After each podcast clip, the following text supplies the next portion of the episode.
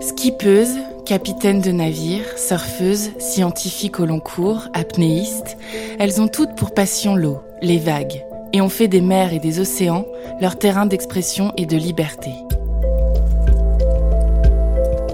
Comment ont-elles choisi leur métier? Comment sont-elles devenues d'infatigables navigatrices, d'épatantes sportives? Que signifie pour elles la vie au fil des courants, des vents iodés et des embruns Parce que la mer n'est plus le territoire de masculinité ancestrale, Sopress dresse en huit récits audio le portrait de huit jeunes femmes qui ont toute la mer en commun. Une série imaginée avec extrême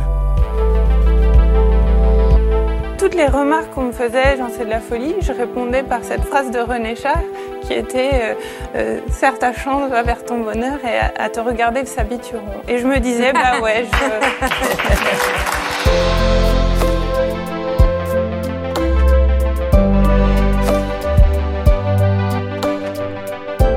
Dans ce cinquième épisode des Jeunes femmes et la mer, il sera question de résilience et de navigation au ras des flots avec Capucine Trochet. Il faut se l'imaginer. Au Bangladesh, ce petit pays d'Asie avec ses rivières et ses longues saisons de mousson, les bateaux des pêcheurs sont plutôt des barques.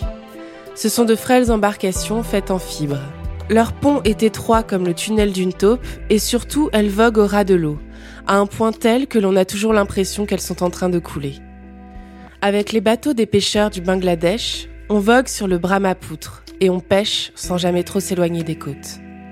Sinon, on disparaîtrait.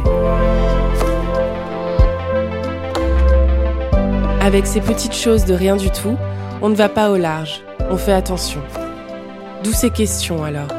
Pourquoi donc une Française qui jusque-là n'avait jamais navigué de sa vie et qui n'est même pas née au bord de la mer, s'est-elle un jour mise en tête de traverser l'Atlantique? Rien que ça, à bord d'un de ces rafiaux du Bengale. Qu'est-ce qui a bien pu lui passer par la tête pour tenter le diable comme ça?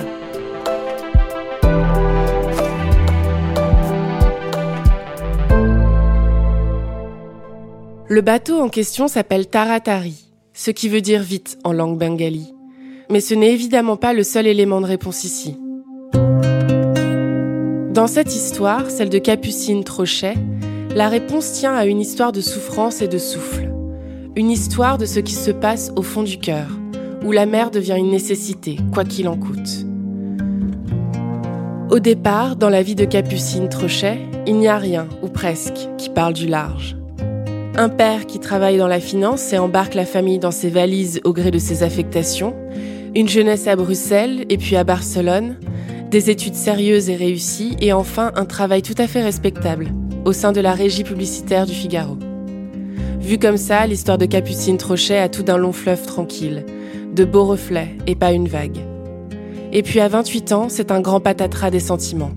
La jeune femme se rend compte que ce parcours linéaire ne lui ressemble pas du tout.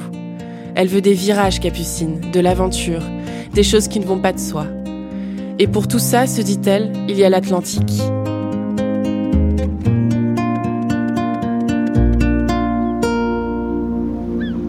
Capucine Trochet envoie tout valdinguer, son travail et son salaire, sa vie à Paris. Et elle s'en va s'installer à Lorient, avec en tête l'idée de participer bientôt à la célèbre Mini Transat, une traversée de l'Atlantique en solitaire et sans aucune assistance. Dans le port breton, au milieu des vieux loups de mer et non loin des méandres des hangars du port de pêche, l'ancienne pubarde apprend à bricoler sur un bateau et à naviguer. Elle est heureuse, mais son rêve finit par tourner court.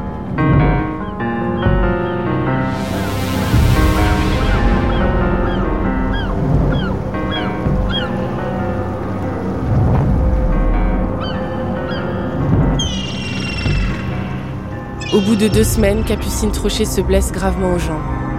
Il faut opérer, et quand tout rentre dans l'ordre, c'est le début de mille autres galères. C'est aussi simple que ça en est triste. Comme si elle était en cristal, Capucine Trochet se casse tout. Ce sont des fractures, des luxations et des déboîtements à répétition.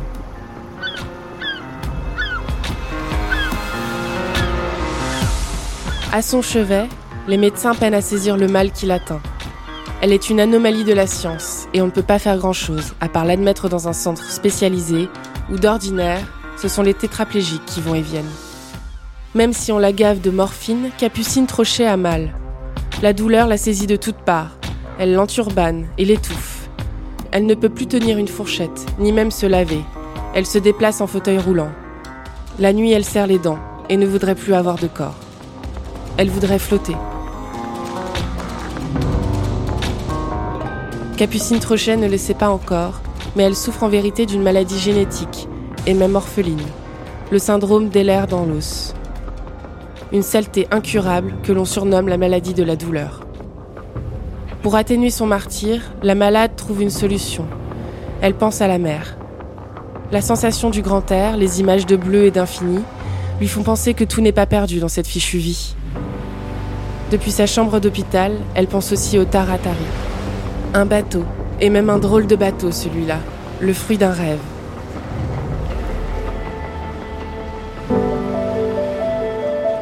Pour montrer au monde combien pollue la fibre de verre, ce matériau avec lequel on fait les bateaux, l'ingénieur français Corentin de Châtel-Perron s'est un jour mis en tête de construire un petit navire comme on les Bengali, avec de la jute, une fibre que l'on trouve partout au pays du Brahmapoutre. Le Taratari. Avec lui, l'ingénieur a ensuite fait un quasi-tour du monde. Depuis le port de Koakata, sur les rives bengali et en passant par le canal de Suez, il a rallié la côte d'Azur. 16 700 km en 186 jours, avec un tout petit rafio. Pour pas grand-chose, Capucine Trochet a racheté le Taratari, en se disant qu'un jour, peu importe ses douleurs, elle naviguerait elle aussi dessus. Quand j'ai vu le bateau, c'était évident, dit-elle. C'était ce bateau, bricolé, qu'il me fallait. Il avait l'air tout abîmé, et je me suis dit, on est pareil en fait.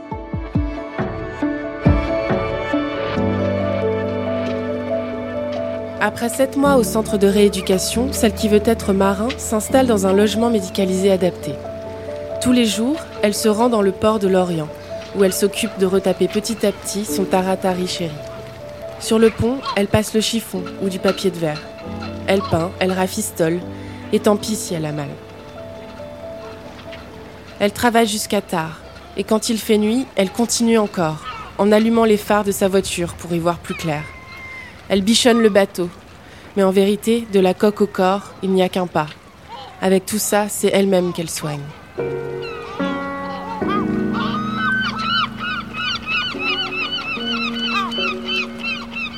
Pour faire tenir le mât du taratari comme il faut, Capucine Trochet trouve une astuce.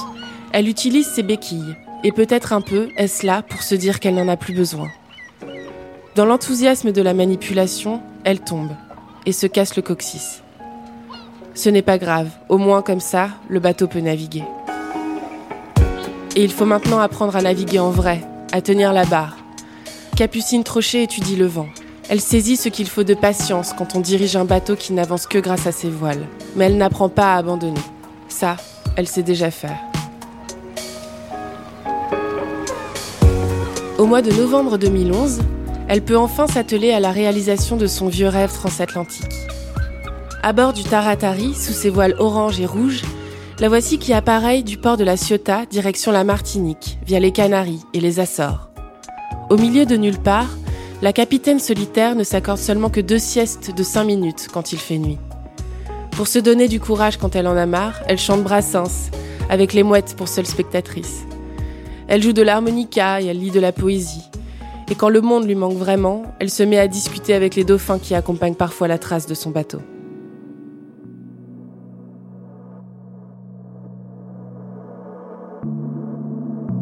Il y a des moments vraiment durs aussi. Une fois, elle manque d'être avalée tout entière par un cargo qui passait par là. Une autre fois, elle doit affronter une tempête dingue où les vagues jouent avec le taratari comme si c'était une balle rebondissante. En plus, il y a une voie d'eau dans le bateau, ce qui force Capucine Trochet à écoper en diable, jusqu'à 30 litres toutes les deux heures parfois. La traversée devient une épopée, et après 27 jours passés à Tanguay, le Taratari arrive enfin à bon port, en battant au passage le record de distance établi auparavant par l'ingénieur Châtel-Perron. Capucine Trochet en sourit. L'exploit n'est jamais là où on croit, explique-t-elle. La traversée en solitaire la plus dure, c'est à l'hôpital que je l'ai faite. Pour tout dire, par-delà ce cas de glorieux, cette incroyable traversée, c'est autre chose que Capucine Trochet est allée chercher. Sur le Taratari, seule avec elle-même dans l'immensité du large, elle s'est trouvée une autre philosophie pour la vie. Cette aventure, c'était celle d'un retour aux choses simples, la célébration d'une sobriété heureuse, comme elle le dit si bien. Avec cette citation du grand Antoine de Saint-Exupéry en guise de mantra. La perfection, ce n'est pas quand on ne peut plus rien ajouter, mais quand on ne peut plus rien retirer.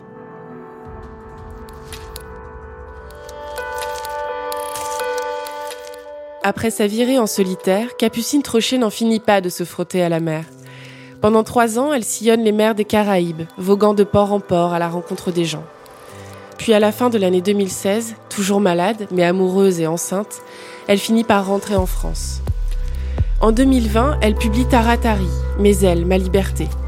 Un récit où s'entremêle l'histoire de son combat avec son corps et celle de la passion pour la mer, et où l'on finit par comprendre comme tout ça compose une équation personnelle.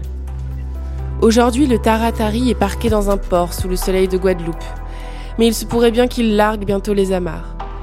Capucine Trochet, 40 ans cette année, a un nouveau rêve. Partir de Miami, longer la côte est américaine et remonter jusqu'à New York. Dans la grande ville, elle amarrera alors le Taratari au pied de la Statue de la Liberté. Parce qu'à la fin, c'est de ça dont il s'agit, d'une quête profonde et heureuse de liberté par la mer.